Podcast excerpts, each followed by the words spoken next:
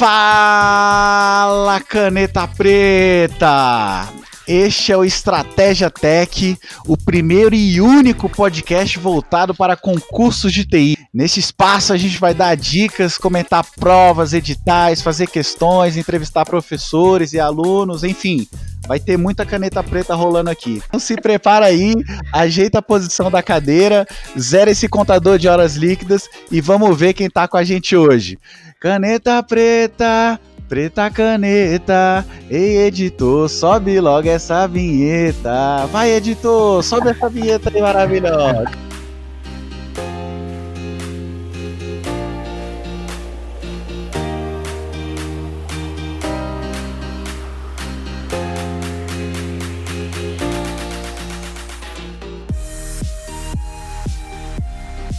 E quem tá aqui com a gente hoje nesse primeiro episódio do Estratégia Tech?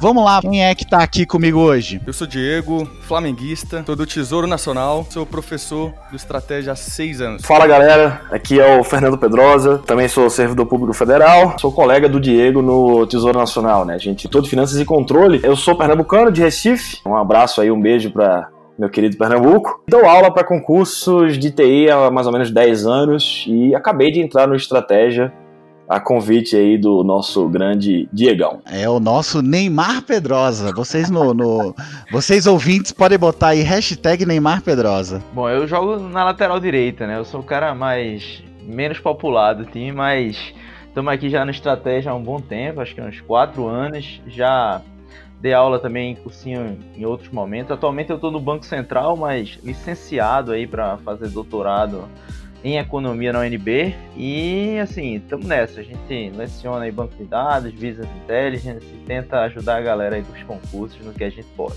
Beleza? Eu sou o Rafael Lacerda, servidor público federal, reprovando em concursos aí desde 2003 querendo fazer esse podcast há um bom tempo, mas o Diego não me contratava. Então agora saiu, finalmente. Vamos posicionar o ouvinte aí que tá agora nos ouvindo. O, qual é a ideia geral desse podcast? Esse podcast é pago também? Quem pode explicar? um pouco sobre esse estratégia tech aí pra gente. Bom, eu posso. Acho que cada um deve ter uma ideia diferente, né? Esse é o nosso primeiro episódio. A gente vai pegar o nosso ritmo. A, a minha ideia, sempre, e aí com a tecnologia, isso vai melhorando cada vez mais é ajudar o concurseiro, ajudar o candidato. Tem ideias que a gente troca né, com a experiência, como eu falei. A gente já tem aí mais de 10, 15 anos de estrada de concurso. E eu lembro, né, quando eu comecei a estudar, a gente não tinha muito material, a gente não tinha podcast, isso não, não tinha nem smartphone, né, para você ter ideia. O iPhone saiu em 2007, então você tem mais ou menos uma ideia aí de quando eu fazia concurso, de quando eu comecei nessa trajetória.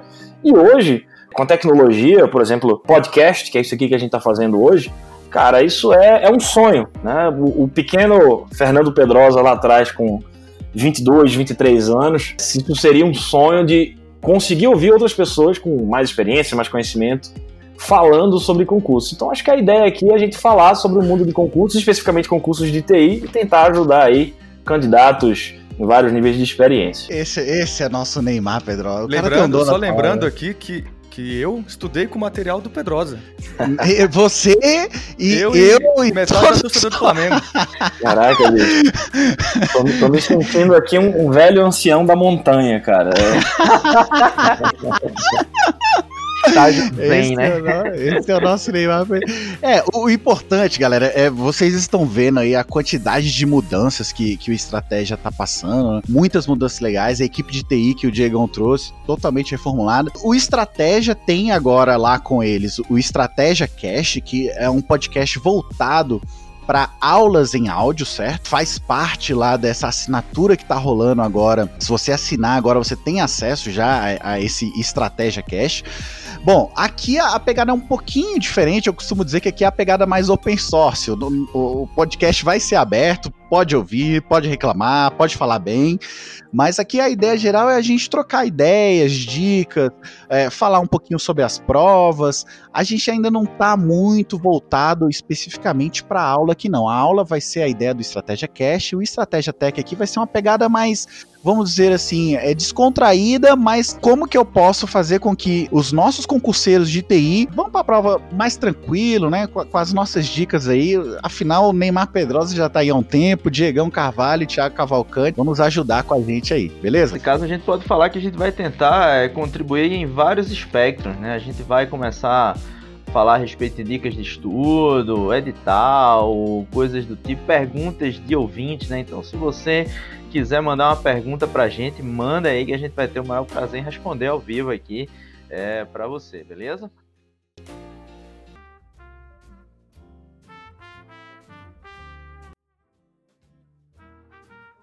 Grupo do, do Facebook, do Estratégia, para concursos de TI especificamente, eu pedi sugestões de pauta pro pessoal. Então, se alguém quiser falar por lá ou por e-mail também, a gente tá, tá recebendo essas sugestões. É, lembrando que o grupo ele é um grupo aberto, né, Diego? Para qualquer concurseiro de TI, né? Tem mais de 10 mil, acho que 11 mil lá participantes. É, de novo, não é um grupo fechado, não é um grupo pago, é só você pedir participar que a gente vai ter o maior prazer de receber você lá.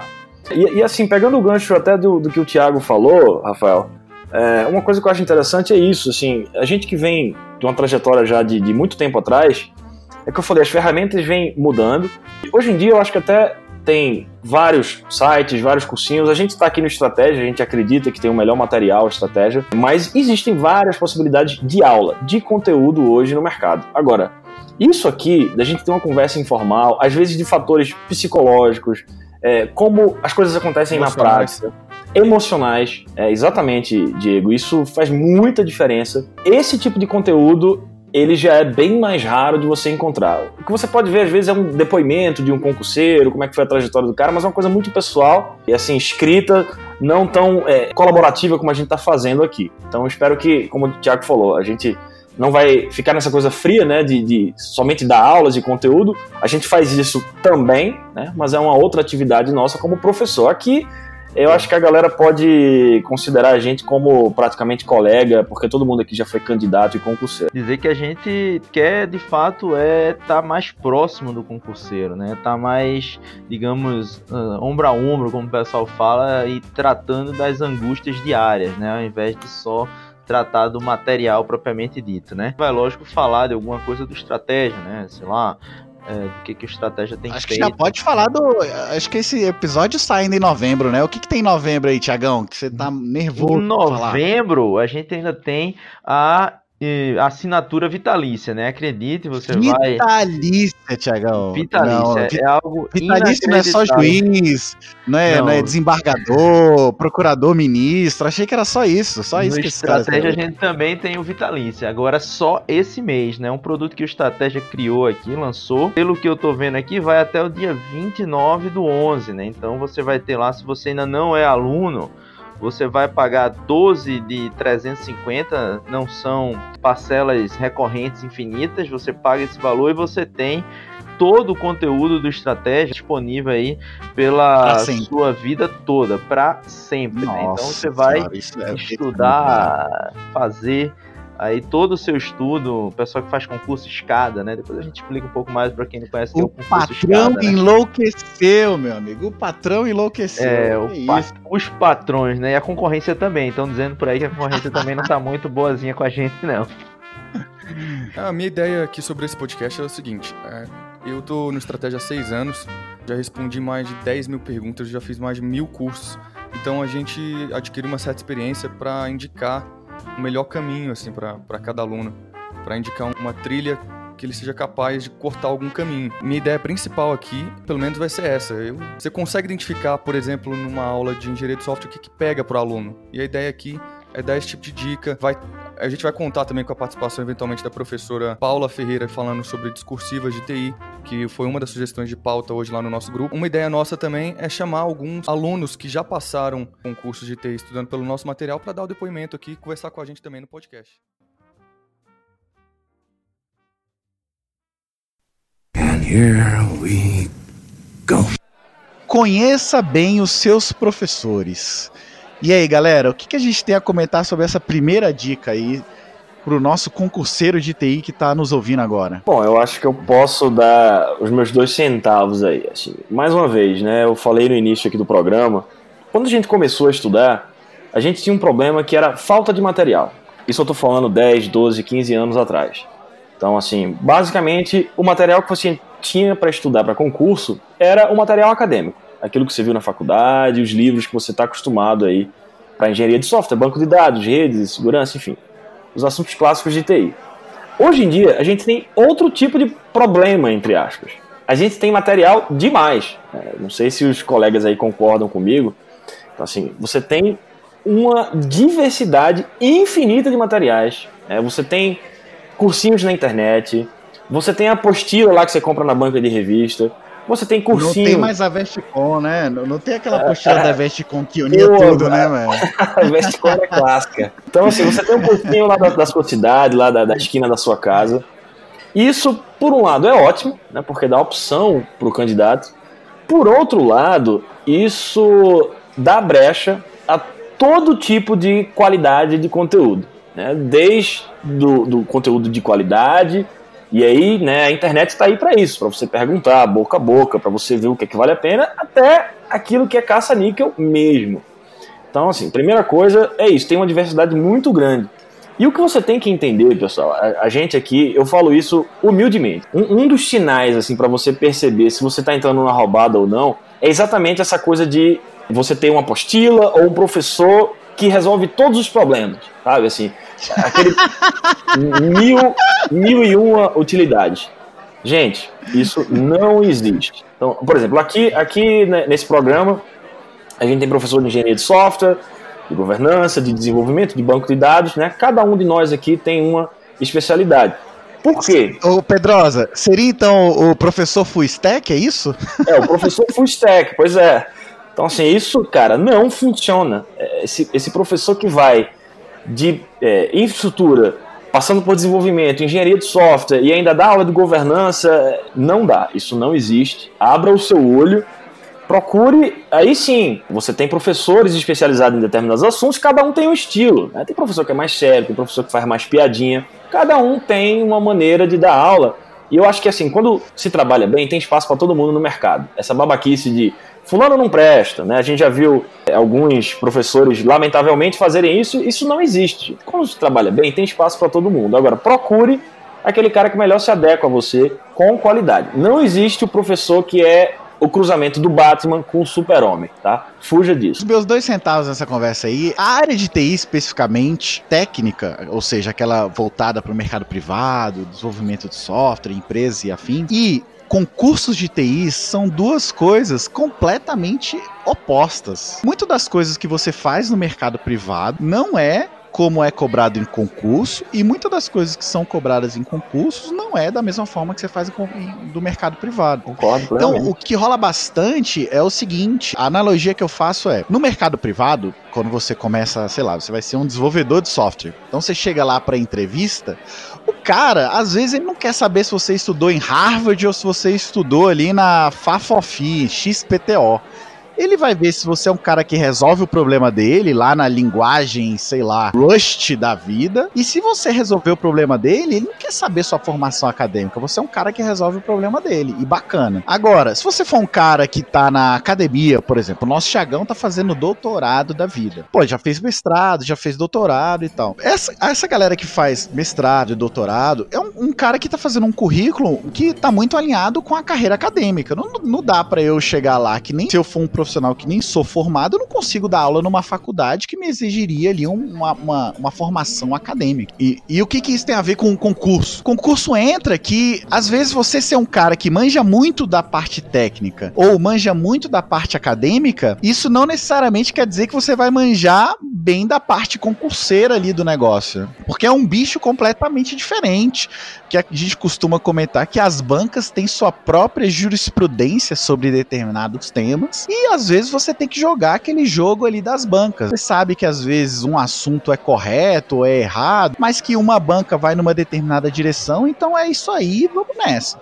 Lógico, quando você sai da questão, você tem um debate mais técnico sobre isso, mas quando você tá ali naquele concursão, você tem que saber esse jogo, né? E fazer essa transição de ser professor para cursinho, inevitavelmente você tem que ter uma experiência, e eu nem digo de aprovação em concurso, é muito de uma, uma experiência ali, uma pegada de, de, concurso que você já teve em relação às bancas, saber o que, que a banca cobra e tal, porque às vezes não adianta nada você explicar muito sobre um determinado assunto que às vezes no meandro ali do concurso nem é cobrado. Minha, minha dica principal é essa, é você pegar um professor às vezes que o cara é muito bom tecnicamente, ou o cara tem uma formação acadêmica muito foda, mas de experiência de concurso, aquela vida concurseira, aquela horas bunda de cadeira, e o cara não tem tanto essa pegada. Então, ele, ele pode ter esse conhecimento técnico, mas ele não vai conseguir fazer aquele processo que a gente chama de curadoria. É beleza. Concurso é um, uma gama gigante de assuntos que você precisa saber, só que você não precisa saber de tudo. Você precisa saber de muita coisa, só que um pouco de cada uma, né? Então você precisa de um professor que faça esse, esse processo de curadoria para você. E inevitavelmente, para chegar nesse assunto aí, o cara tem que ter passado por uma experiência aí concurseira aí, né? Só complementando esse negócio, às vezes você pega, por exemplo, um assunto, né? Eu lembro que às vezes a gente conversava e a gente tinha a ideia de que um assunto específico apareceu novo no edital, o que, que a gente fazia com ele, né? Porque, sei lá, caía uma coisa que nunca tinha caído de uma linguagem de programação. A gente fazia uma coisa tipo, ó, é R, é, é, R que está sendo cobrado agora? Tinha, ó, é, se, se cair, vai ser o basiquinho do basiquinho. Então a gente não vai é, aprofundar todo o conteúdo. Eu lembro que teve um assunto. Foi R. exatamente qual foi o R tema, na prova de perito. eu coloquei. Não, é outro assunto. R caiu, caiu o Hello World, caiu o Hello World. o basiquinho do R, mas Hello World, exatamente, Hello World. E caiu em outra prova, se eu não me engano, da Assembleia Legislativa de Goiás. E aí, se vocês forem retomar lá, vocês podem até pegar a aula de revisão que a gente fez. Eu tô, coloquei um slide de revisão de um determinado assunto, que era a introdução do conteúdo, a definição e um conceito básico. Foi exatamente aquilo que caiu. O cara mandou mensagem do outro dia, ó. Professor, o senhor tem a mãe de nada? Não, é porque a gente já tem experiência. Esses assuntos que nunca aparecem, quando aparece é o básico, assim. Você não tem que sair feito louco querendo tirar uma certificação. We're tonight's entertainment. É, eu acho que, assim, para é, resumir o que vocês estão falando, que eu concordo perfeitamente, eu resumo da seguinte forma: é, eu acho que resultados falam mais do que mil palavras. Assim, no caso de concurso, e eu não estou falando especificamente resultado do cara ter sido aprovado em vários concursos, uhum, não.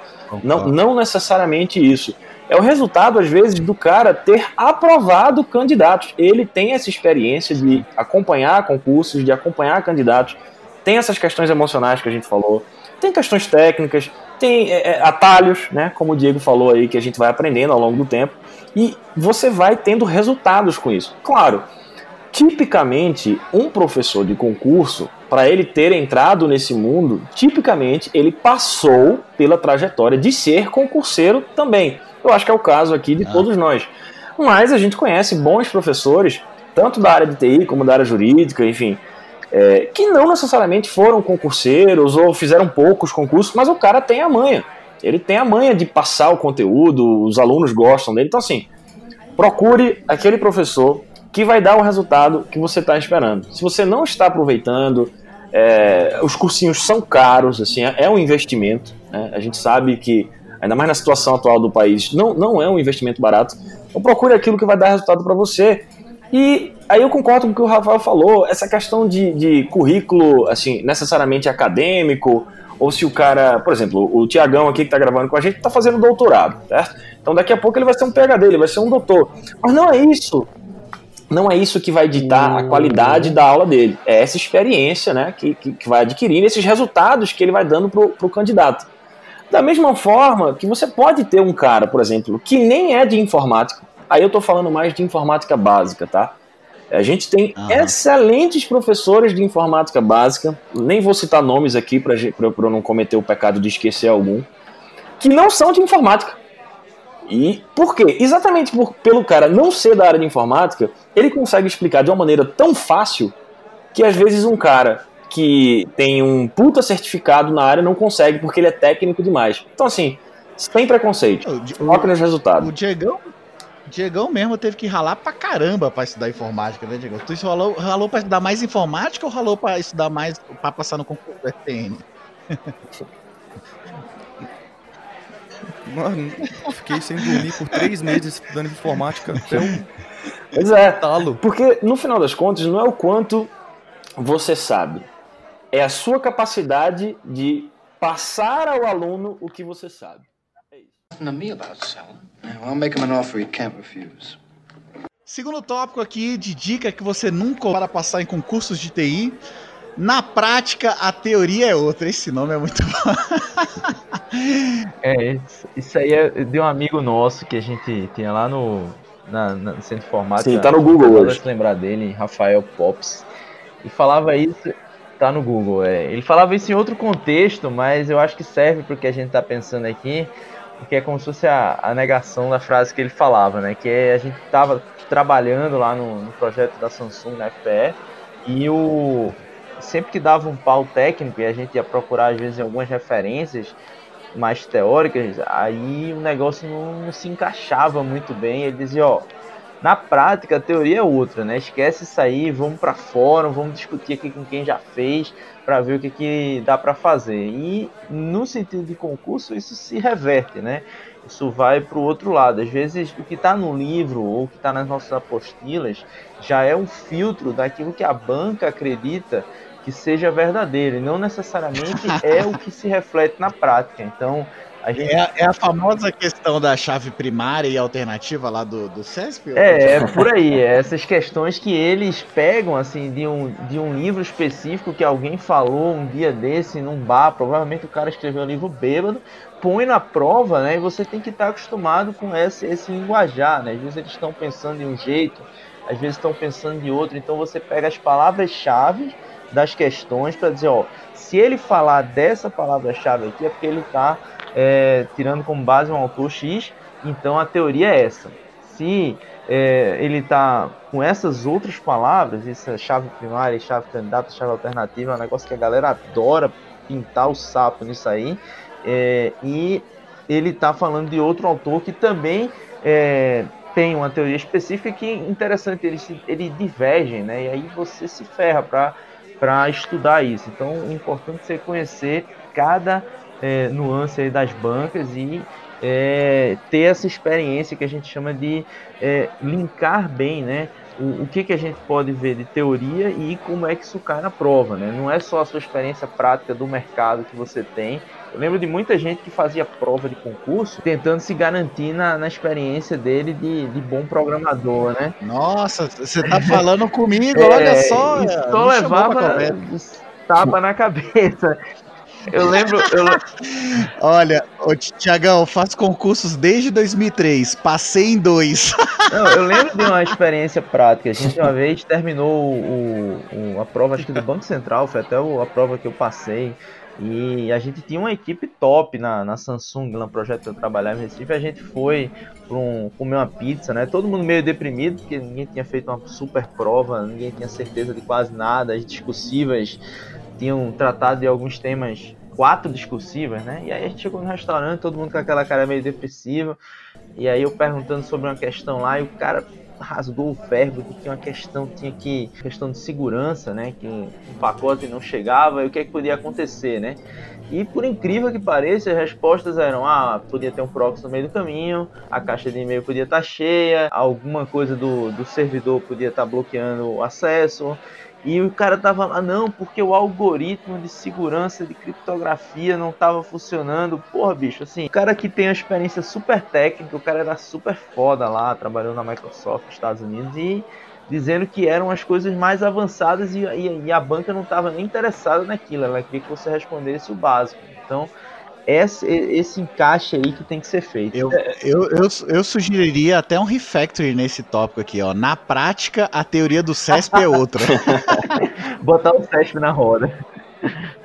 Ficou bem claro, Thiago. É, e eu compartilho da sua experiência, assim, cara. Eu, como eu falei, né, uns anos atrás, quando não existia esse mercado de ensino à distância pela internet e tal, a gente dava muita aula presencial. Então é engraçado que em sala de aula, às vezes você tá lá numa sala com 40, 50, às vezes 80 pessoas numa sala, e sempre tem o concurseiro especialista. Vocês já perceberam isso? Vocês já passaram por isso? Sempre tem aquele cara Sempre. que ele não sabe nada de concurso, mas tem um assunto, um assunto desses 89 assuntos. O o Pedrosa tá falando né? comigo.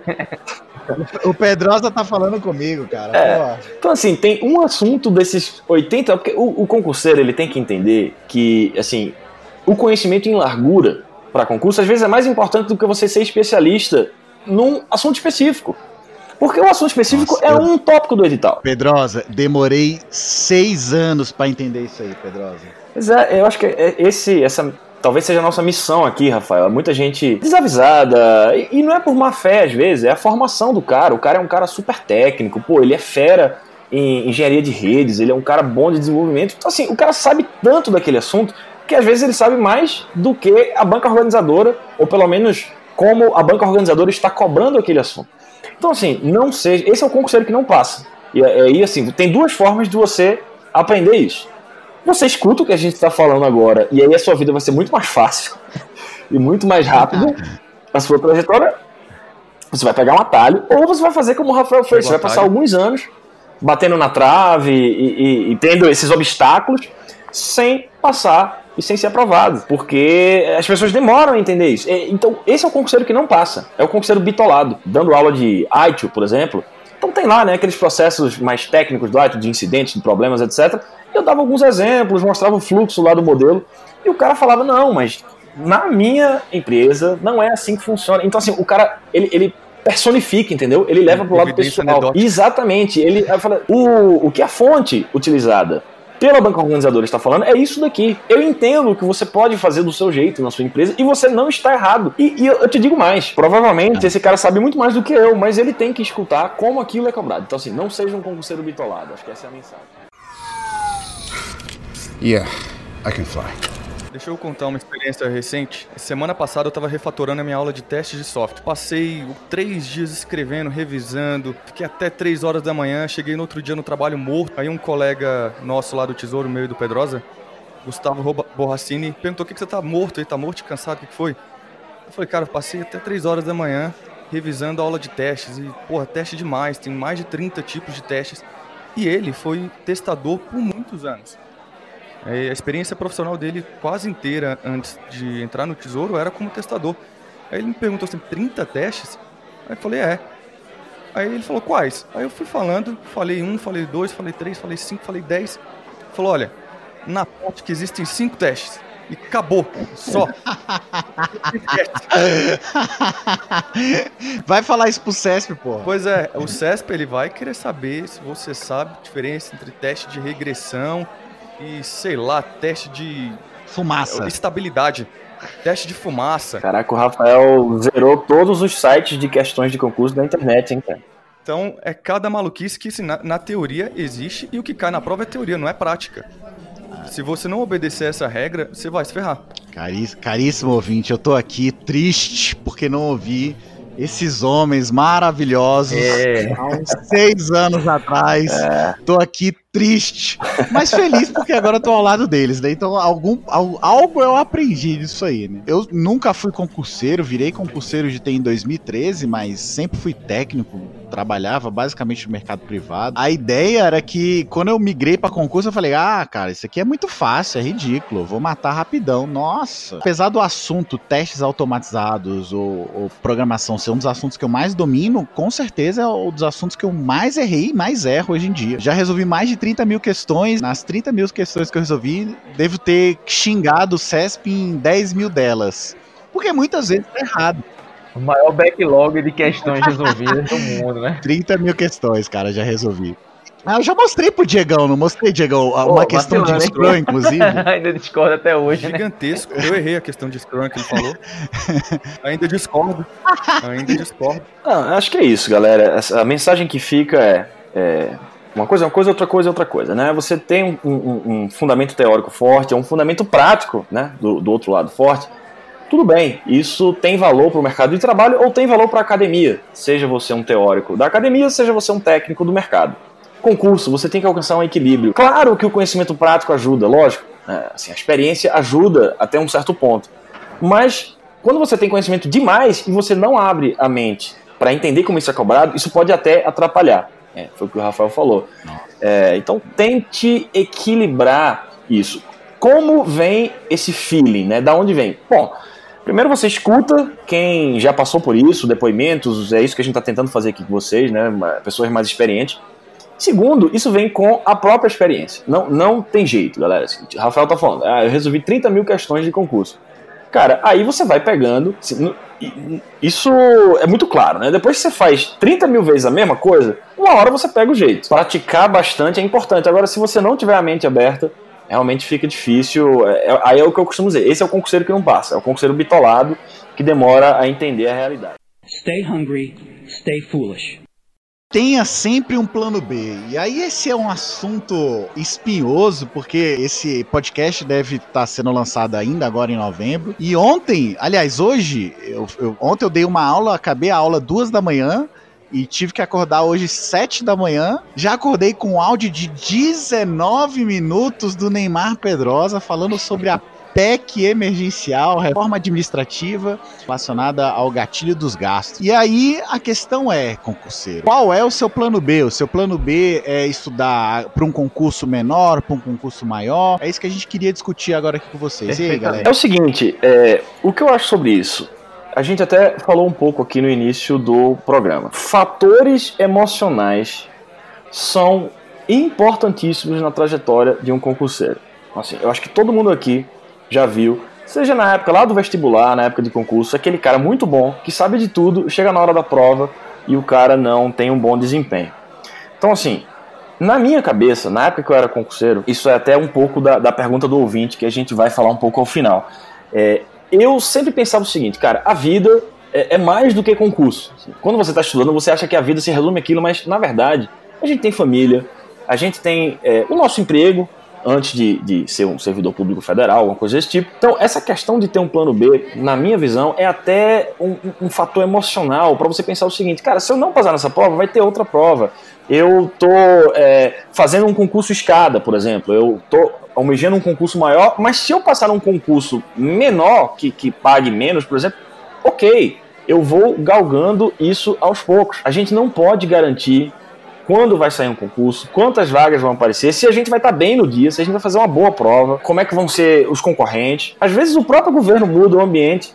Veja, não é a primeira mudança. A gente deve é, falar mais sobre isso, talvez em outro episódio, sobre essa questão das últimas mudanças, da PEC, das legislações.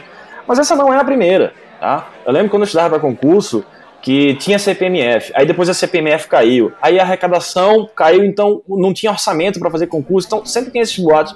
O que me sempre dava tranquilidade era, cara, eu estou estudando, tenho o meu plano B aqui, e aí especificamente, né, falando do concurso de TI, tecnologia da informação é um mercado muito aquecido. Então, você não vai ficar sem emprego. Você que é de TI, não se preocupe, você não vai ficar sem emprego. Eu, eu vejo muito essa questão de plano B do ponto de vista até emocional.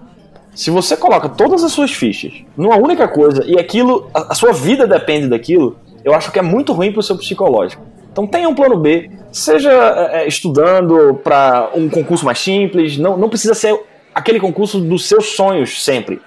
Às vezes o seu sonho ele pode ser adiado, um ou dois anos. Ou continue trabalhando, sustente a sua família, ganhe seu dinheiro, porque assim, você focar somente no plano A eu acho que pode ser uma furada para o psicológico das pessoas muitas vezes. A gente sabe que quando a gente começa a estudar para concurso, o grande problema, eu acho que o grande erro inicial, quando você está começando ali, é você querer abraçar o mundo. Então, ah, beleza, você vai fazer concurso de TI, mas aí você faz um concurso de técnico, de judiciário, você faz um concurso do ministério, você faz um concurso de auditor, você faz um concurso de analista, e aí você faz um concurso de, de banco. O que, que acontece? Concurso é uma maratona, não, você não vai passar ali num concurso em seis meses, um ano.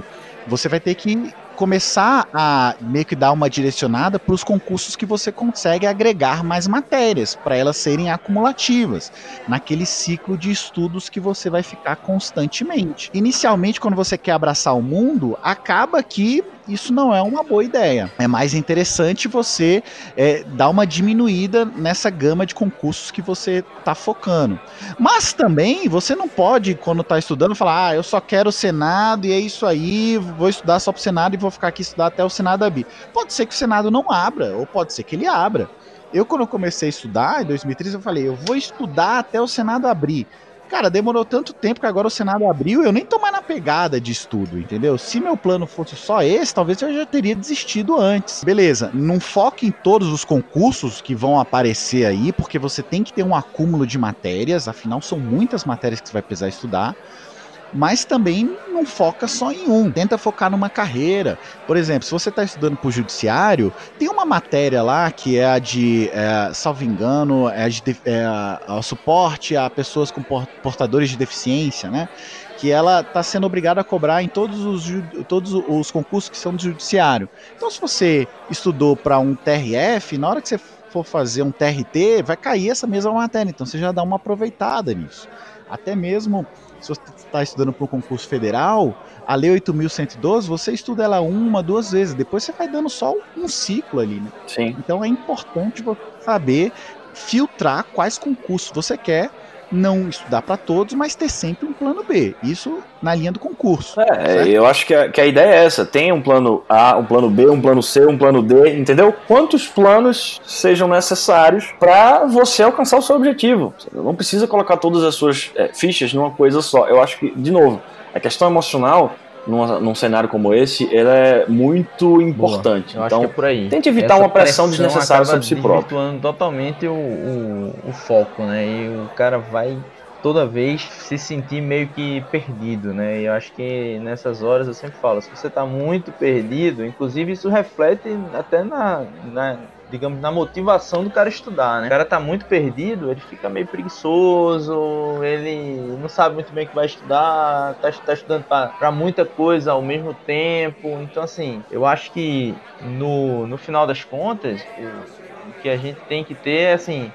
definir bem quais são as, as metas para cada um desses planos, né? Então, a primeira coisa aqui é, sei lá, STN. Vou estudar para STN, mas se não der certo, vai ter o concurso, sei lá, do SERPRO aí no meio, vai ter um outro concurso de ATI lá na minha, na, no meu estado que eu também quero fazer. Então, o cara vem encaixando esses planos, fazendo talvez um planejamento consolidado, se a gente puder dizer assim, e o cara vai conseguir realmente chegar né, no, no resultado que ele deseja. Vou falar um negocinho. Um, um amigo meu, que nem é da área de TI, recentemente ele veio me perguntar, porque a gente que é professor, a gente recebe pergunta de todo mundo, da família então, mas recebe de todo mundo. Se ele deveria estudar para polícia ou para PCDF, né, daqui de Brasília.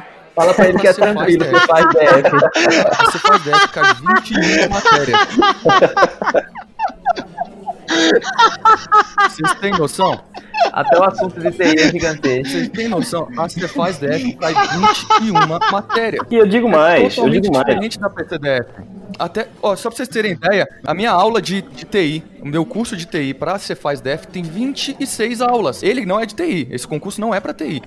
Então, tem 26 aulas. Só a matéria de eu digo mais, Diego, é, tem, tem, um, tem um outro tem problema aí que eu acho que é mais grave, que é o seguinte, talvez isso também seja pauta para outro programa, é, mas só um, um, pequeno resumo do que eu acho sobre isso. As pessoas têm que pensar, quando o cara faz um concurso, a primeira coisa que ele olha é o salário. Provavelmente, esse teu colega, ele viu lá que os salários, sei lá, de repente são próximos, né? Um paga, sei lá, 20 mil, o outro paga 19 mil, sei lá, nem, nem sei quanto esses concursos pagam.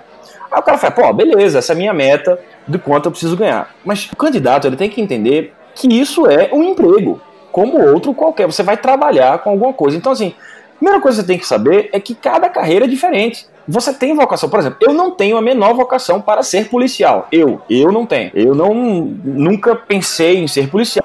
Admiro quem é, e, e, mas é, é, uma outra carreira. O cara vai estudar para o fisco, né? Eu quero ser auditor auditoria já é uma outra pegada. Você vai auditar o trabalho, o, o, os resultados que outra pessoa fez. Ah, não, eu, eu, não quero ficar enchendo o saco dos outros, eu não quero ser auditor, eu quero executar, fazer um concurso de gestor, de planejamento. Aí é outra pegada. Você entende isso?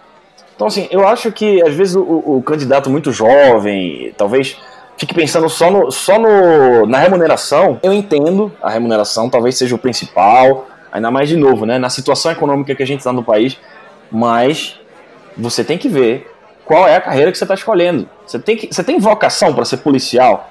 Aí é, você entende? É um problema mais grave, não é nem um problema de edital ou de conteúdo aí. O cara está comparando a carreira policial com a carreira de auditoria. São duas coisas completamente diferentes. Então, muito cuidado com isso, galera. Fala do Pedrosa, Neymar Pedrosa, o cara fala muito bem, cara. E é uma voz de locutor, né? Eloquência, né?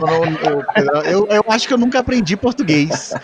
Pedrosa estudou para concurso português, só que pelo visto ele só estudava português, cara. E que permaneceu. É, bicho.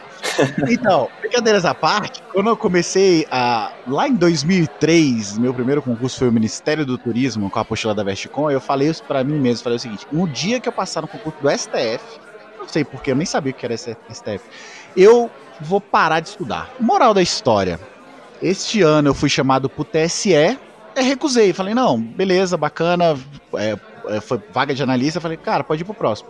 Muito porque o lugar que eu tô atualmente é muito bacana, eu tô, tô gostando, mas depois que eu passei a estudar de fato a estrutura do judiciário, a estrutura administrativa da, da, da administração brasileira, né? Legislativo, judiciário e o, a, o executivo, você vê que no executivo, no, no judiciário tem algumas amarras ali, Sim. tem uma separação, um lance meio de casta, né, entre os membros e os servidores, e fica um negócio meio que assim, eu senti um negócio meio pesado da época que eu estudava teórico. E depois de dar aula para alguns amigos que estavam, muitos gostam, então, mas um, alguns me falavam disso. Olha, Rafa, é igual quando você tá no exército, você sabe que você tem hierarquia e disciplina. Alguns gostam, outros não. Exatamente. O lance do judiciário foi uma parada que, olha, é legal, bacana, muita gente curte, mas para mim não era aquela vibe, entendeu? Eu posso atestar isso daí, Rafael. Talvez aqui do grupo, não sei, acho que eu fui o único que efetivamente fui servidor do judiciário durante um tempo. Para quem não sabe, depois de dar uma olhada lá no, no, meu mini currículo lá no site, eu fui do TJPE, né, o, o Tribunal Estadual lá de Pernambuco, durante um tempo. Depois eu vim aqui para Brasília trabalhei no STJ como analista também de Judiciário Federal e aí depois é que eu fui para o Tesouro. Eu, eu atesto o que você está falando. É outra pegada, é outra vibe. E aí eu não estou dizendo aqui, não cabe a mim dizer se é bom ou ruim. É, eu não vou chegar para dizer é bom ou ruim ser policial, é bom ou ruim ser militar, é bom ou ruim ser um burocrata ou um auditor. Cara, depende da sua vocação, depende da sua vibe. Assim, eu fui do judiciário, não, não vou dar nem minha opinião aqui se eu achei bom ou ruim, é, mas que não vem ao caso, mas é outra pegada. Então, assim, essa questão de ter plano B, plano A, é, é, tenha leques de opções. Porque às vezes o que você está pensando, na verdade, você entra no órgão você odeia o órgão. E aí?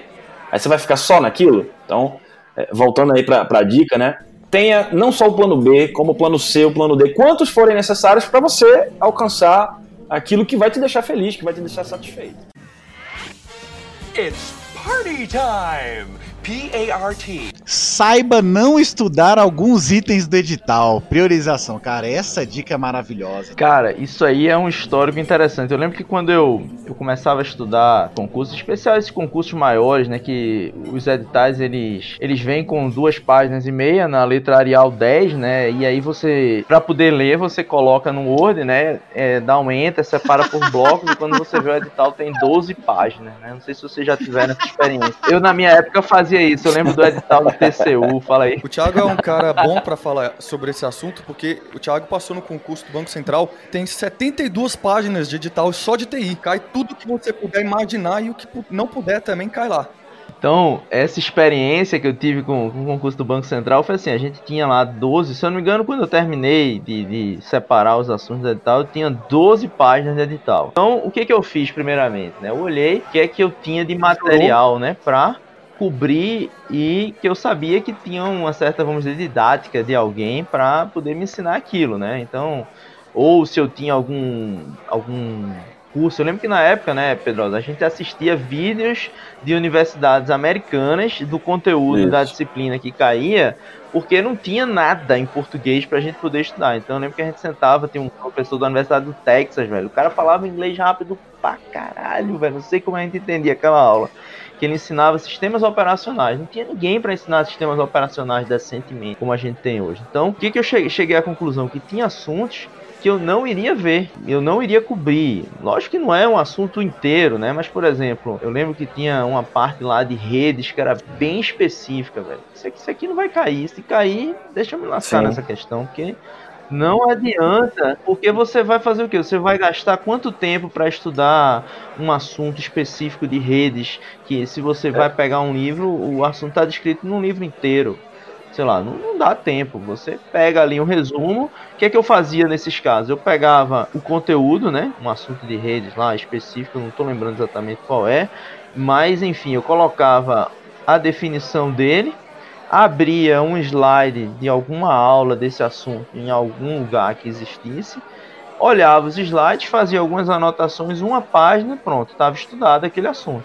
Se caísse alguma coisa básica, pelo menos eu não estava totalmente desnorteado. Se fosse avançada, bola para frente. Próxima questão. Não, não tem essa dúvida de, ah, vou gastar tempo me aprofundando aqui. Às vezes, por exemplo, no estratégia, a gente às vezes tem que fazer umas aulas de alguns assuntos que são muito específicos. Eu estava comentando um dia desse com, com o Diegão que eu, eu tenho, por exemplo, 13 aulas ou 15 aulas, sei lá, de assuntos que eu chamo de assuntos aleatórios. Aqueles comandos bizarros do PostGrid que as bancas costumam cobrar de vez em quando, os comandos bizarros de Linux, aquilo ali é. É, loucura. por exemplo, a gente ensina PostGrid, a gente ensina o básico do PostGrid. Não adianta a gente querer ensinar tudo do, do posto e que a gente não consegue. Aí, por exemplo, eu tenho aulas aqui ao fresco, que é um SM qualquer, Apache Tolerance. Outra coisa que eu tenho aqui, de HiveQL, iReport, faz a aula porque se o aluno, o aluno desesperado vai dizer que a gente não cobriu o edital, mas esse é o tipo de aula que você, aluno, tem que ter a consciência de dizer,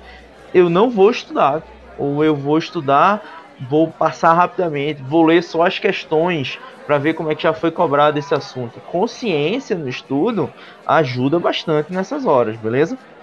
É, é uma, uma questão probabilística, né? Assim, eu vejo isso como, como um problema de Pareto, assim, né? Todo mundo já estudou o Pareto lá do PMBOK, né? Então, assim, é, o, é problema do 80-20. E isso se aplica para concurso também. 20% dos assuntos provavelmente representam 80% do que realmente cai em prova. Você pega um edital, o que realmente cai é aquele core, são aquelas matérias básicas, aquilo que a gente vê desde a universidade, redes, sistemas operacionais, engenharia de software, aí tem essa parte de gestão, né, que virou um, um tanto quanto moda aí nos últimos anos e tal. Isso, claro, vem com a experiência, você analisa, você pode fazer até uma, uma análise estatística disso, mas você tem que focar o seu esforço principal nisso que cai mais. E o que cai mais é esse pareto aí, esse 80-20. O resto pode cair? Pode a probabilidade é menor. Eu acho até importante, e, aí eu acho que vocês vão concordar comigo, é importante, se você tiver tempo, é, é, o problema é que a gente nunca tem, né? Mas se você tiver tempo, é importante cobrir todo o edital, mas não no mesmo nível de profundidade para cada assunto. Você tem que entrar em profundidade nesses assuntos mais importantes. Esses que são os assuntos core, digamos assim, o núcleo de concursos de TI. Os outros, você entra lá na página da Wikipedia, dá uma olhada, você sabe o que é e para que serve.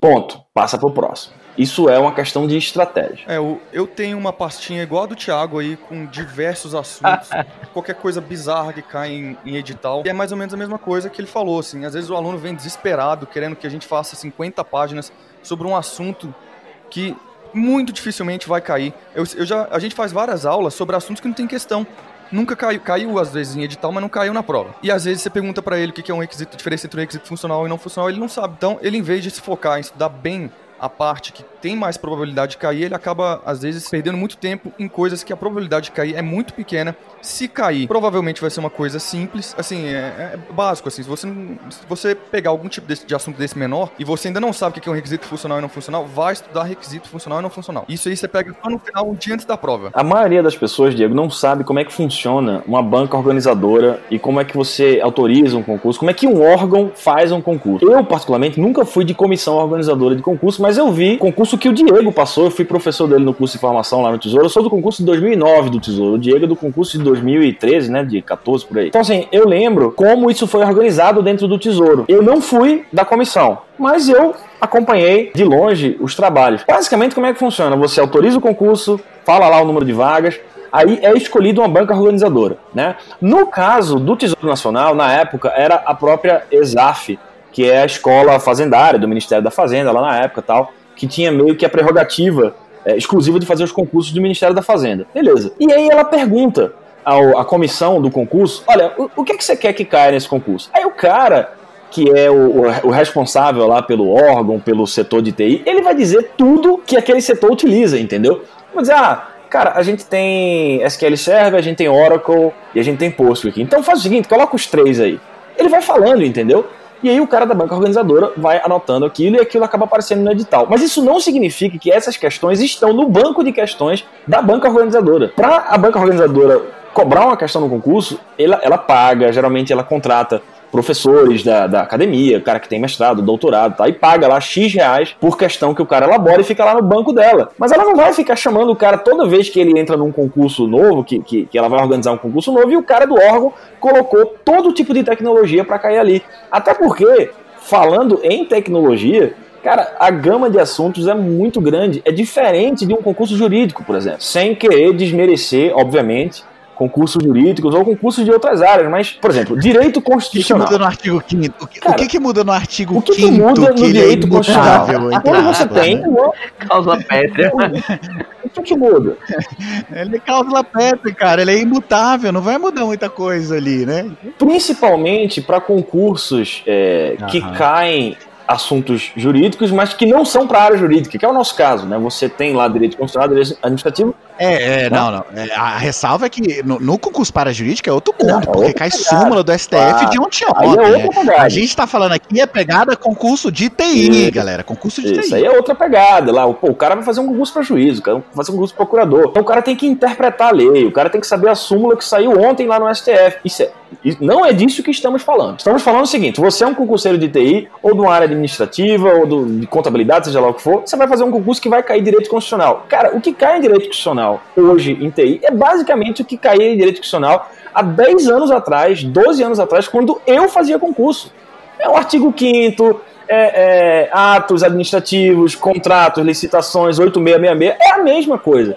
Óbvio que essas leis elas vão sendo atualizadas com o passar do tempo, mas aí são atualizações incrementais. É uma coisa ou outra que você vai atualizar. TI não é assim. Todo ano saem tecnologias novas, elas vão aparecendo em concurso com essas sopas de letrinhas que a gente nem sabe o que é. E não é porque nós somos professores que a gente sabe de tudo, não. Muito pelo contrário. A gente corre atrás para estudar, para passar para vocês. Saiba do seguinte: ao longo dos anos, se você pegar estatisticamente, os assuntos que desabam em prova são os clássicos, os tradicionais. Você dá uma cobertura nos demais assuntos de maneira leve, porque a própria banca organizadora nem vai ter muito tempo para cobrar aquilo em profundidade. Então, tenha essa estratégia em mente. Esse tópico é muito bom, porque eu ralei muito com isso aqui. Nossa senhora, me ferrei muito. Quando você pega o edital, tem aqueles assuntos que eles são os assuntos pegadinha do malandro. Sabe quais são os assuntos pegadinha do malandro? É o seguinte, você pega lá o edital, aí tem economia. Aí você, ah, beleza. Vou fazer um cursinho aqui de economia para pegar essa ideia aqui, né? Aí eu Economia pra TI, tá, pessoal? Não é economia de, de doutorado de economia que o Tiagão tá estudando, não. Aí você vê lá a parte básica, né? Pô, lei, oferta, demanda, curva, preço. Pô, isso aqui é, é bacana, é legal, né? cara. Que legal isso aqui. Pô, esses gráficos são muito maneiros. Então quer dizer o quê? Pô, se tem muita oferta, então a demanda, papapá, pô, legal. Então isso influencia o preço. Pô, que teoria bacana, né, cara? Na hora que você chega na prova do CESP, parceiro, ele te dá cinco itens cabulosos de economia. E aí você gastou um puta tempo ali para ter estudado aquela matéria ali, porque era uma matéria aparentemente fácil, né? Só que o que que acontece? Essas matérias já estão sendo cobradas há muito tempo pela banca. Então, não dá mais para ela cobrar a parte básica. Vou fazer uma analogia aqui e aí vou pedir a licença do Pedrosa, mas me ferrei muito com o PMBOK, que é uma matéria do nosso Neymar Pedrosa. Mas o que que acontece? As bancas costumam demorar um pouco a pegar a transição no versionamento dos frameworks de governança. Eu comecei a estudar em 2013, 2012, então eu ainda peguei algumas questões ali do PMBOK 4, mas já estava migrando para o PMBOK PMBOK 5, certo? Então, quando acontece uma migração de um framework, principalmente no PMBOK 5, que foi, foram mudanças é, bem, uh, vamos dizer assim, relevantes, é, essa é a melhor época de fazer essas provas, porque eles vão cobrar muito a parte básica do framework. Então caiu ali muito. Onde está esse processo? 2018, eu estava fazendo questão de PMBOK, a FCC estava cobrando quais eram as entradas e saídas de cada processo e se isso estava conectado com uma outra área de processo que estava lá na na ponta. Por que, que ela já tava nesse nível? Porque ela já tá há 5 anos cobrando PMBOK 5, então ela tem que evoluir no nível de cobrança. Moral da história, estamos agora com o PMBOK 6 e algumas bancas já começaram a cobrar PMBOK 6.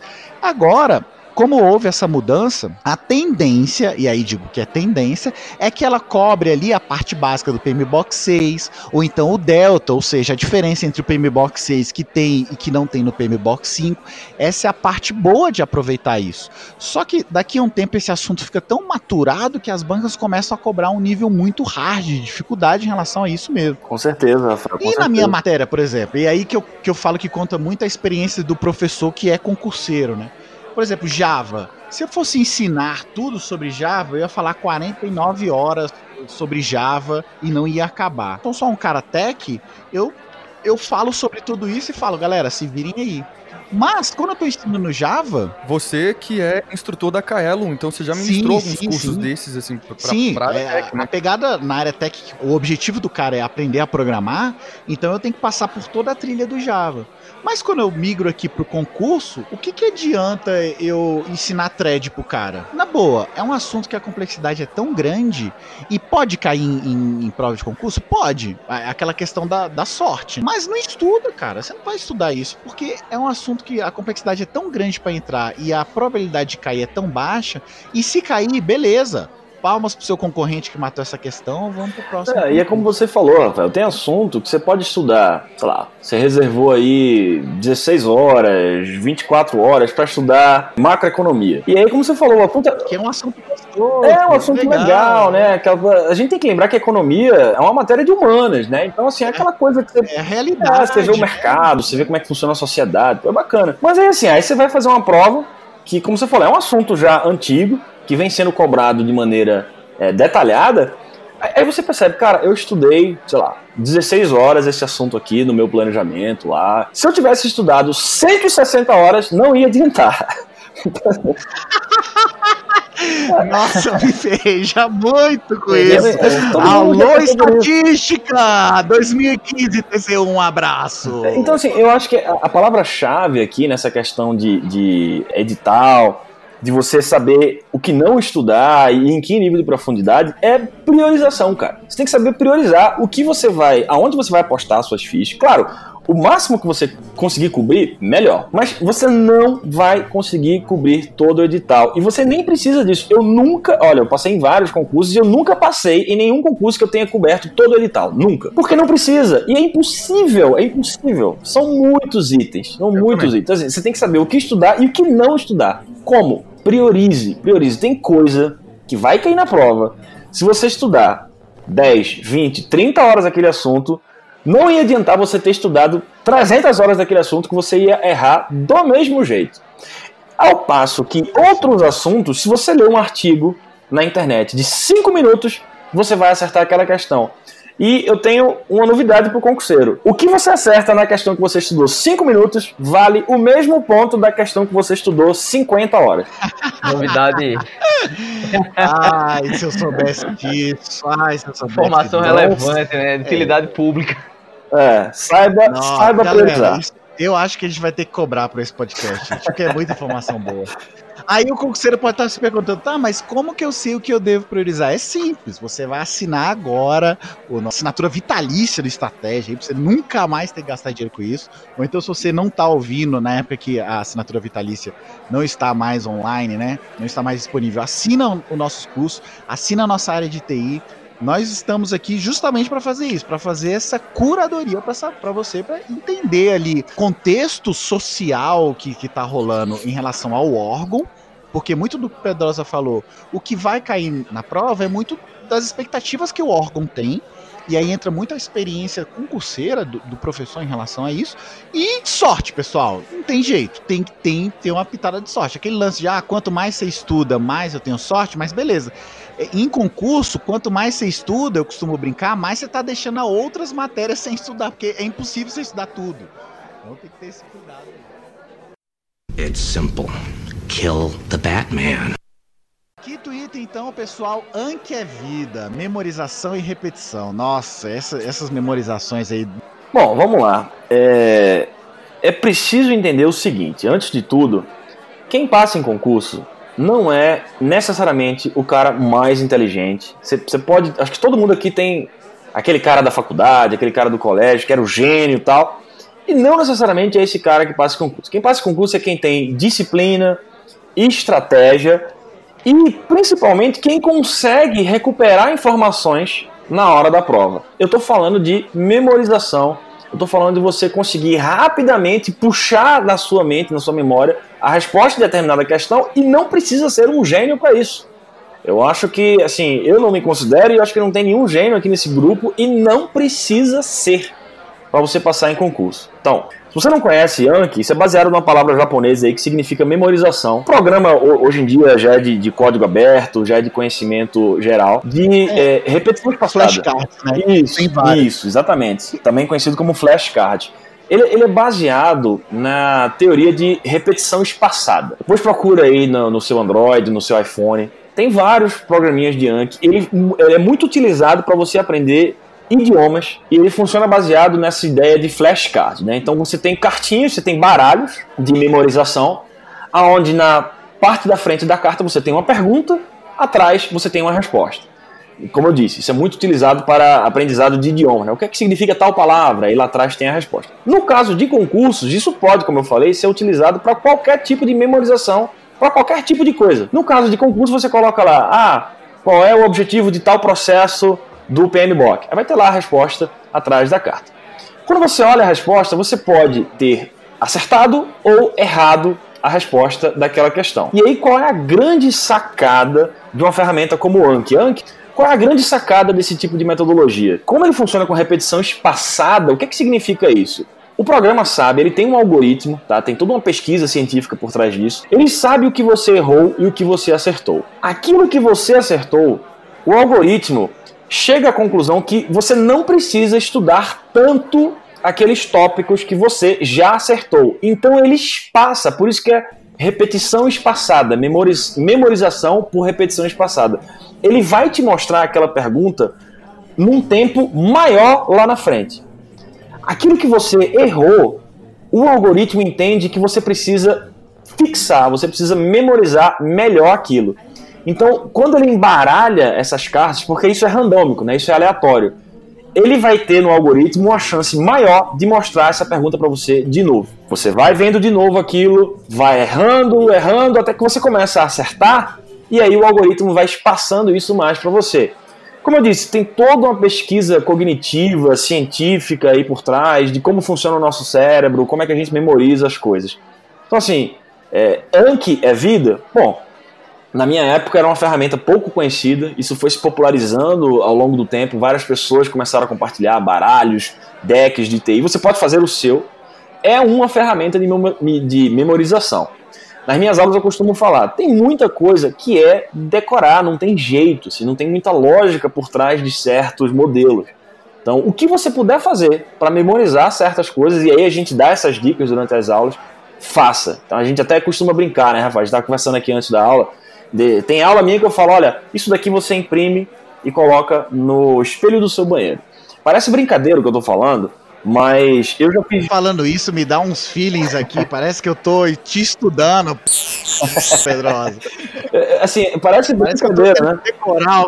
Cara, parece, parece brincadeira isso que a gente fala. Assim, mas eu lembro, na época que eu estudava, é, essa coisa de, de, decorar, de memorizar processos, enfim, esses modelos bem, bem chatos aí que a gente estuda, sempre existiu. Eu cansei de errar na época que eu estudava, sei lá, os processos de PMBOK, é, as áreas de processo CMMI, os níveis de maturidade, seja lá o que for. Aí eu comecei a ficar maluco com isso. Eu comecei a imprimir folhas que tinham resumos e, e infográficos desses processos, dessas informações, e comecei a grudar no meu quarto. Então tinha um no espelho, tinha um do lado lá do meu criado mudo, lá na minha cama, tinha um do lado do meu monitor do computador.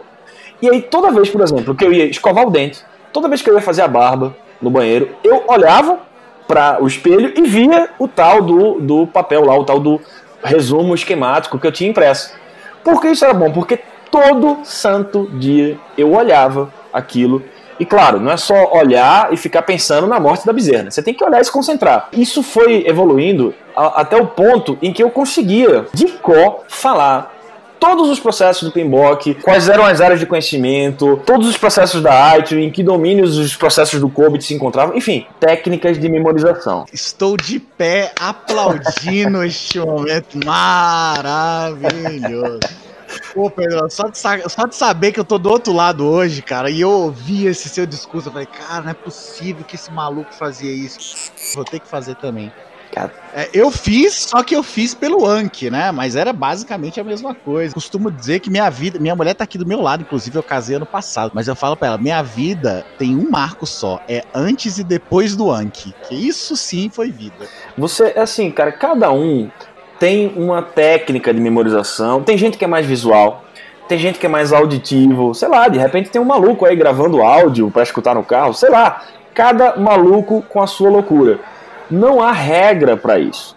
Anki, depois você ouvinte, dê uma pesquisada aí, é uma técnica excelente para isso. Tem várias ferramentas, vários aplicativos. Você pode fazer isso no seu celular, no seu computador. Essa técnica de memorização por repetição espaçada é excelente. Mas se você é um cara mais visual, eu, por exemplo, sou um cara muito visual. Imprime e coloca lá no seu espelho. Ah, não, eu sou um cara mais de leitura mesmo. Então você pega lá o seu grifador e fica lá marcando, imprime o texto e fica marcando lá. Cada um tem um jeito. Concurso não é coisa de gênio. Você não vai deduzir uma fórmula na prova do concurso como a gente fazia lá quando a gente dava matemática, física lá no colégio. Não é assim que funciona. Tem coisa que ou você sabe ou aquela informação está retida na sua memória permanente, ou não tem como, você vai chutar aquela questão. Então, utilize ferramentas de memorização, acho que essa é a mensagem. Cara, eu, eu usava outras técnicas, na minha época eu não cheguei a conhecer o Anki, eu usava. Eu, eu assisti um, uns vídeos de, de memorização na internet, os caras davam altas dicas de memorização por desenho, memorização por mnemônico, memorização e eu criava, às vezes, meus próprios resumos, onde você fazia, por exemplo, os processos do, do COBIT, né? Então eu tinha uns quadrinhos assim separados por grupo, né? Por... E eu ia desenhando coisas que não tinham muito a ver com, assim, alguma coisa que me fizesse remeter para cada nome de processo, né? E aí eu ficava olhando para a figura e tentando me lembrar dos nomes dos processos sem olhar para os processos. Eu fazia várias coisas parecidas com isso, fazia algumas coisas para completar umas lacunas, para você decorar os, os P's lá do item. Então, é, eu acho que a técnica do Anki é realmente formidável, mas eu descobri já depois que eu já tinha feito prova do Banco Central. Então, aí eu acho que eu não usei, não. É, eu tenho um caso basicamente parecido com o do Thiago. Eu fui descobrir mais recentemente, assim, eu não, não, não usei, não cheguei a usar para minha preparação em concurso, não. A minha dica é, eu demorei muito a colocar isso na cabeça, porque eu, eu era aquele é, concurseiro que o Neymar Pedrosa falou, que era o concurseiro, como é que é? Birrado, não? Como é que é? Bitolado. O que você falou? Bitolado. Bitolado. Eu me recusava a decorar dos processos do PMBOK, do IT e tal. Até que um dia, um grande amigo meu chamado Alan, tava, tava fazendo aula com ele pro TCU 2015. Aí ele chegou assim, bicho, tu tá estudando essas loucuras aí e tal, eu tava vendo alguma coisa de segurança, enfim. Aí eu, tu já decorou ali os processos do PMBOK? Aí eu, como assim decorar? Ele, é, bicho, o termo de. O te, ele me fez a pergunta. O termo de inicialização do projeto, ele é feito em qual área de processo e qual grupo de processo? Eu falei, sei lá, bicho, porra é essa? Ali, velho, não é que isso tem que estar tá decorado, isso tem que estar tá no sangue, tem que estar tá na veia, porque os concursos cobram bastante isso. E aí, depois desse dia, eu fui prestar mais atenção nas provas e tem muita prova, principalmente essas de PMBOK, ITIL e COBIT, que cobra basicamente em qual posição o processo tá naquele, entre aspas, organograma ali, né, do, do framework. Querendo ou não, é decoreba. Algumas coisas ali você vai ter que decorar e tem, não é que tem que decorar, tem que estar tá no sangue, né? Não, perfeito. É porque tem, tem muito concurseiro orgulhoso, Rafael. Assim, eu acho que é. E, e eu não digo isso como um, um, defeito necessariamente. Porque assim, todo mundo aqui é de formação de engenharia, de ciência da computação. Nós somos da área de exatas. O que, que a gente aprendeu a vida inteira? Cara, eu não vou me dar o trabalho de decorar essa fórmula. Eu vou entender como ela funciona e eu vou deduzir, né?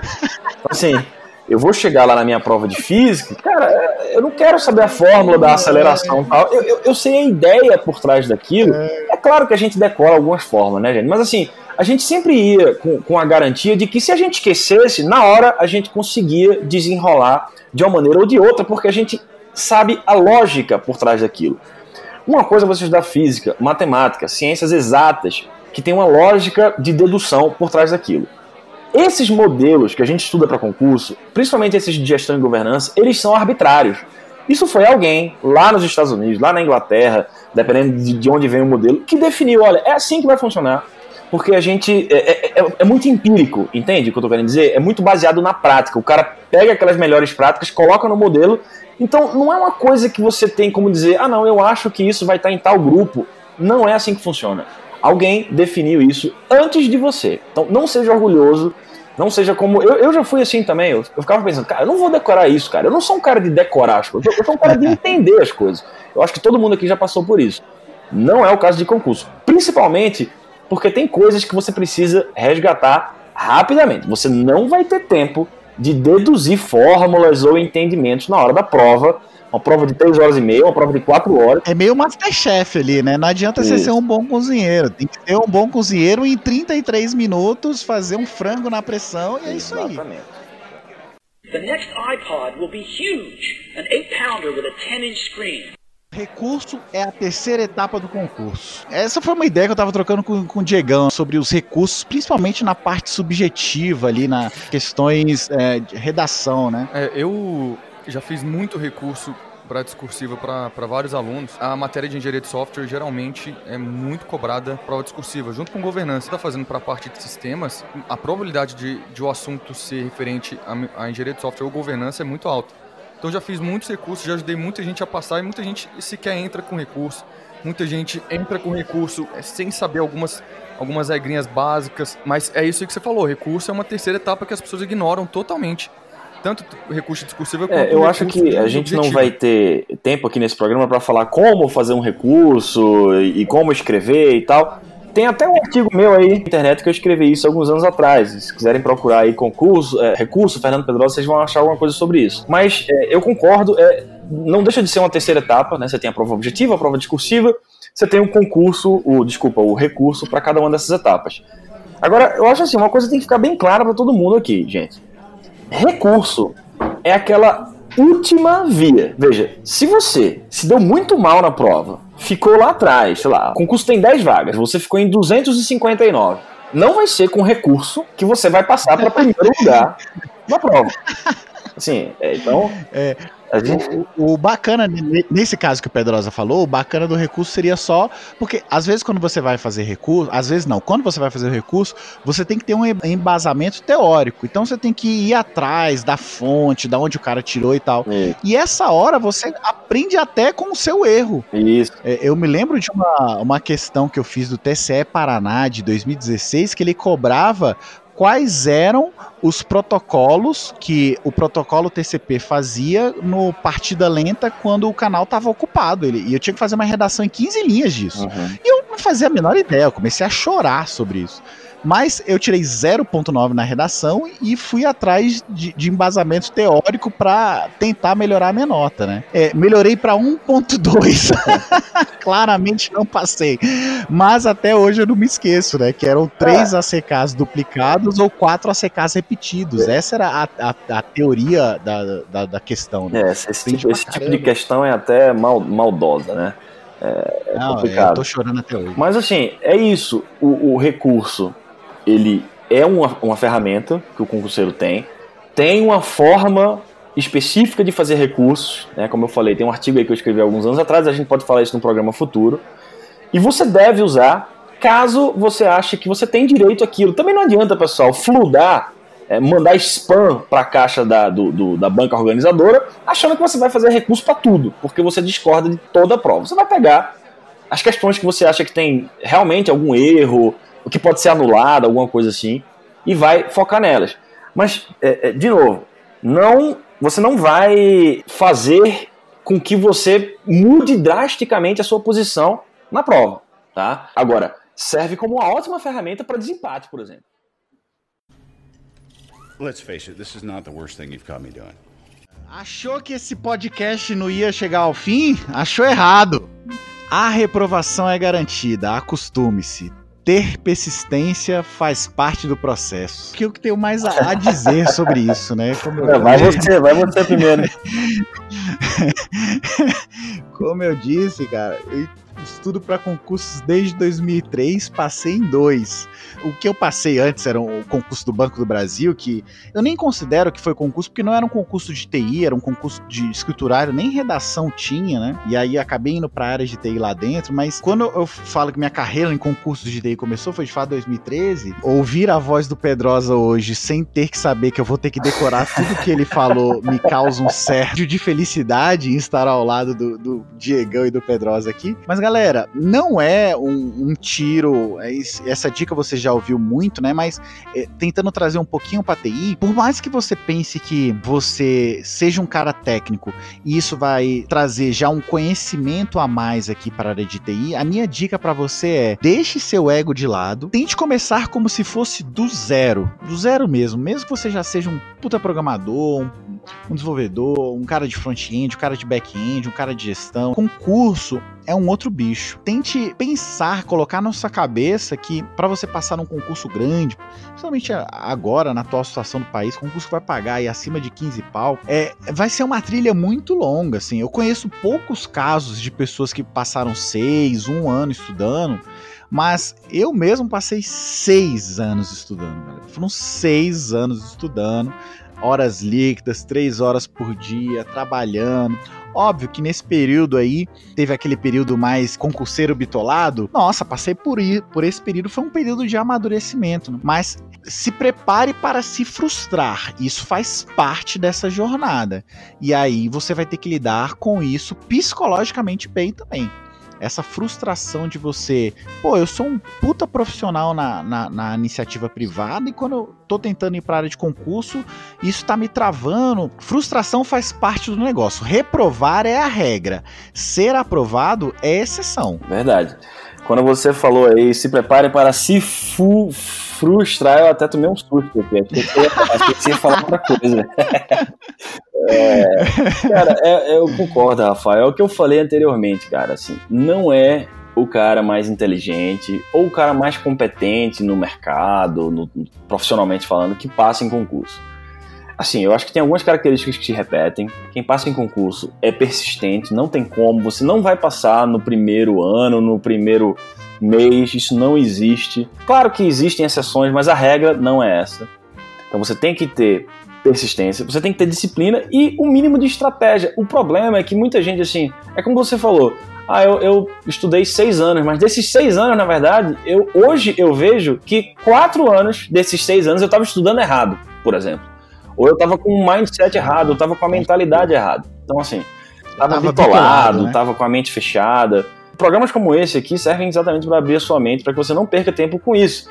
Assim, você, pelo menos essa, essas amarras, você se livra delas e aí você foca no que interessa, quem realmente é, aprendeu o conteúdo, conseguir resolver as questões. Então, esse psicológico conta muito, você vai reprovar. E, e é, é, meio. Sabe aquele gráfico lá do Gartner? Não sei se vocês já viram, né? De, de, maturidade de tecnologia. Né? Você tem aquele hype inicial. Quando você começa a estudar para concurso, você fica animado. Eu, pelo menos, fiquei. Pensei, pô, agora vamos mudar de vida. Eu era. Né? Ah, aquele o começo, começo, né? Você fica, pô, agora vou comprar material, aí você vai lá, compra aquele pacotão do cursinho, não sei o que, começa a enfiar a cara. E, e, assim, pelo menos comigo, no começo, foi empolgante. Né? Você, você, você sente que você está entrando no novo mundo. Só que aí você vê que o buraco é mais embaixo, né? Você começa a ver os editais, você vê que tem muito assunto. E aí você passa por aquele que, que o Gartner chama de vale das desilusões, né? Você tem o hype, que vai aquele pico, aí você vai para aquele vale das desilusões. Você vê, pô, cara, é, eu achava que eu era bom. O, o, o o Pedrosa é o único prof...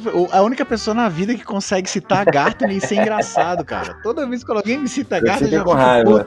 Mas o cara Então, assim, você passa por aquele vale das desilusões. Você pensa, pô, cara, é... sabe uma coisa? Eu não sou tão bom quanto eu achava que eu era. Na verdade, tem muita coisa para aprender. Né? Sabe aquele. Uhum. É, tudo que eu sei é que, na verdade, nada eu sei. Então você passa por esse vale das desilusões, mas uhum. aí, cara, aí é que a gente separa os homens dos meninos. Aí é, aí é que a gente separa o joio do trigo. Quem tem resiliência, quem tem disciplina e persistência para se recuperar desse vale e alcançar um grau ali de estabilidade sustentável para você estudar seis meses, um ano, um ano e meio, dois ou mais.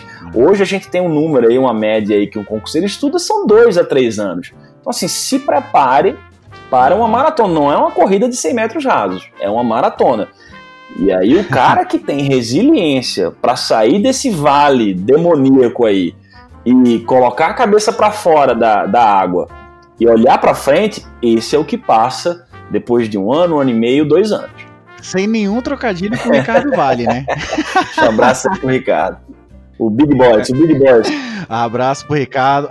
Big Boss, aumenta nosso é, salário aí. Da, da, minha experiência aqui, eu vinha num ritmo bom de, de estudo, tinha me classificado em alguns é, assim, vários concursos. O concurso imediatamente anterior ao do Tesouro, eu não me lembro se era ANAC, ANTAC, eu nem me recordo mais.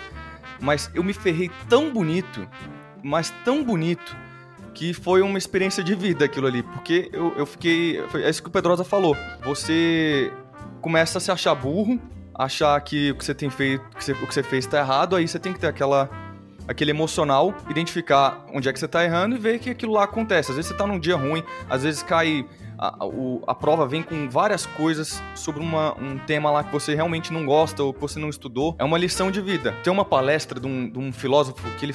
É, esses filósofos novos, que ele fala sobre brio. Eu lembro que eu fiquei com tanta raiva de como eu fui mal nessa prova que eu me matei de estudar e a prova seguinte foi a do Tesouro, que foi a prova que eu passei, que inclusive era uma prova bem mais difícil. Nossa, foi, foi bem no meu mesmo. É, pois é, é eu lembro também. Ah, e uma coisa, hoje, é, no nosso grupo, falando um pouquinho disso, né? No nosso grupo no, no Facebook, logo hoje, um aluno chamado Kerison Falcão, ele deu um depoimento lá dele. A gente nem pediu, a gente não falou nada, ele, ele escreveu lá como foi a experiência dele, passando em quarto lugar no TJ Amazonas, esse último de agora. É aquilo que o Pedrosa falou, que o Rafael falou. A regra é você não passar. A regra é não passar. Você vai ter várias reprovações até você passar aquele concurso que você quer. E fica a experiência da gente aqui para vocês. É, não, não desista. É, o, o concurseiro que não passa é aquele que para. Então, assim, você tem que. É, eu sei que é um chavão, é, um, é quase que um clichê, né? Aquela história de estudar até passar, mas é verdade. Quem não passa é quem para e sai da fila. Você vai reprovar uma, duas, três, quatro. Aí você começa a passar do ponto de corte. Aí você passa do ponto de corte, mas não está dentro das vagas. Aí você mais uma, duas, três, quatro, cinco vezes. Aí depois você começa a bater na trave. Quando você começa a bater na trave, tipo assim, o concurso tinha 10 vagas, você ficou em décimo segundo. É porque tá chegando perto. Não desista. Muita gente chega nessa, nesse bater na trave e diz: Porra, desisto dessa não aguento mais aqui. Não faça isso. Quando você começa a bater na trave, é porque mais seis meses ali pra frente é onde você vai passar. Eu lembrei aqui rapidinho, Rafa, do, do filósofo que eu falei, é o Clóvis de Barros. Procurem ah, aí no YouTube Clóvis, Clóvis de Barros e o Bril. Tem essa. É rapidinho, são 10 minutinhos. Uma, uma maneira de você se motivar. Saiba lidar com as frustrações, porque aquela segunda-feira pós-domingo que você teve que acordar cedo e aquela segunda-feira que todo mundo já corrigiu a prova e fica te mandando mensagem no zap. E aí, cara, sua nota foi quanto? Sua nota foi quanto? Eu ficava puto porque eu tinha ido muito mal. Saiba lidar com as frustrações, mas não acostume-se com ela. A ideia é que com o tempo as coisas vão melhorar. O difícil é você conseguir manter motivação, organização e conteúdo. Porque à medida que o tempo passa, o seu conteúdo também vai sendo perdido em algumas matérias que você vai deixando para trás. A sua motivação também cai, então você tem que fazer um trabalho para aumentar a motivação, tem que fazer um trabalho para continuar com que o conteúdo é, não caia, que... né? É um, é um, é um é um job bem acho difícil. Que a palavra aí, mas... acho que a palavra aí, Rafa, é, é, resiliência, cara. Acho que é aquela história lá do rock balboa. The world ain't all sunshine and rainbows. It's a very mean and nasty place, and I don't care how tough you are, it will beat you to your knees and keep you there permanently if you let it. You, me, or nobody is going to hit as hard as life. But it ain't about how hard you hit. It's about how hard you can get hit and keep moving forward. How much you can take and keep moving forward. That's how winning is done. Now, if you know what you're worth, now go out and get what you're worth. But you got to be willing to take the hits and not pointing fingers saying you ain't where you want to be because of him or her or anybody. Cowards do that, and that ain't you. You're better than that. sabe? Não é o quanto você bate, é o quanto você aguenta de porrada sem parar. Então, resiliência, pessoal, é, é o segredo para esse tipo de jornada aí. É isso, galera. Vamos, vamos decorar esse Cobit aí, parceiro.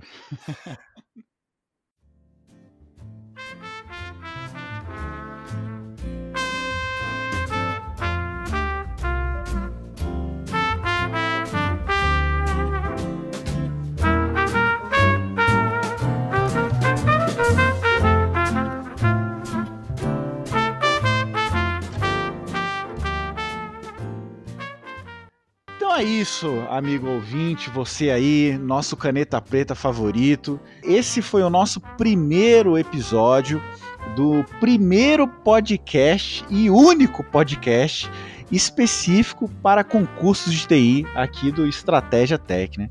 Eu queria que o, Diegão falasse um pouquinho de, dessa reformulação aí que, que teve a nossa equipe aqui de, de TI.